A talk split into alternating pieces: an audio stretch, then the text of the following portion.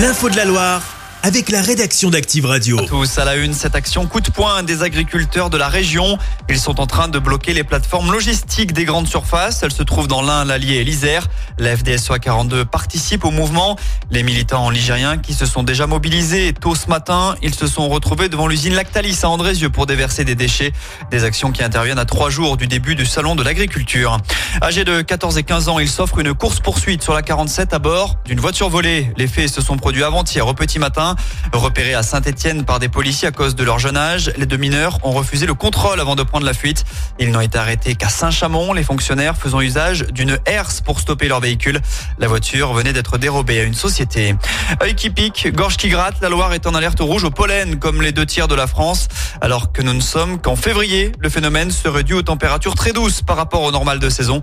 17 degrés annoncés cet après-midi chez nous, par exemple. Si vous avez plus de 60 ans, vous pouvez faire avancer la science. Le CHU de saint Etienne recherche en tout cas des volontaires dans le cadre d'un essai vaccinal sur la bactérie Escherichia coli. Si vous êtes intéressé, il faut noter que cet essai dure trois ans. Une indemnité de participation est prévue. Toutes les infos à ce sujet sont à retrouver sur activeradio.com. 55 fermetures de classe pour 52 ouvertures. Le solde est négatif dans la première mouture de la carte scolaire de la Loire présentée par l'inspection académique. On vous rappelle que certains parents d'élèves ont déjà bloqué des écoles ces dernières semaines. Ils dénoncent des conditions d'apprentissage dégradées.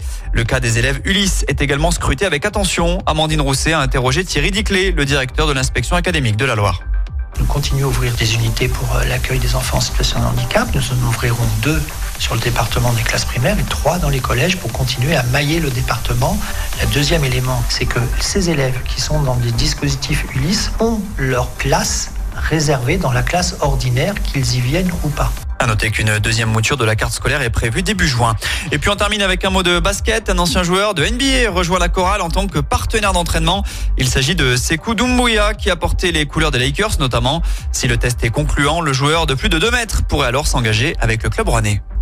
Chaque semaine, vous êtes plus de 146 000 à écouter Active uniquement dans la Loire.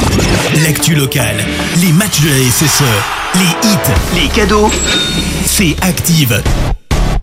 Source Médiamétrie, IR local, habitude d'écoute en audience semaine dans la Loire des 13 ans et plus, de septembre 2021 à juin 2023.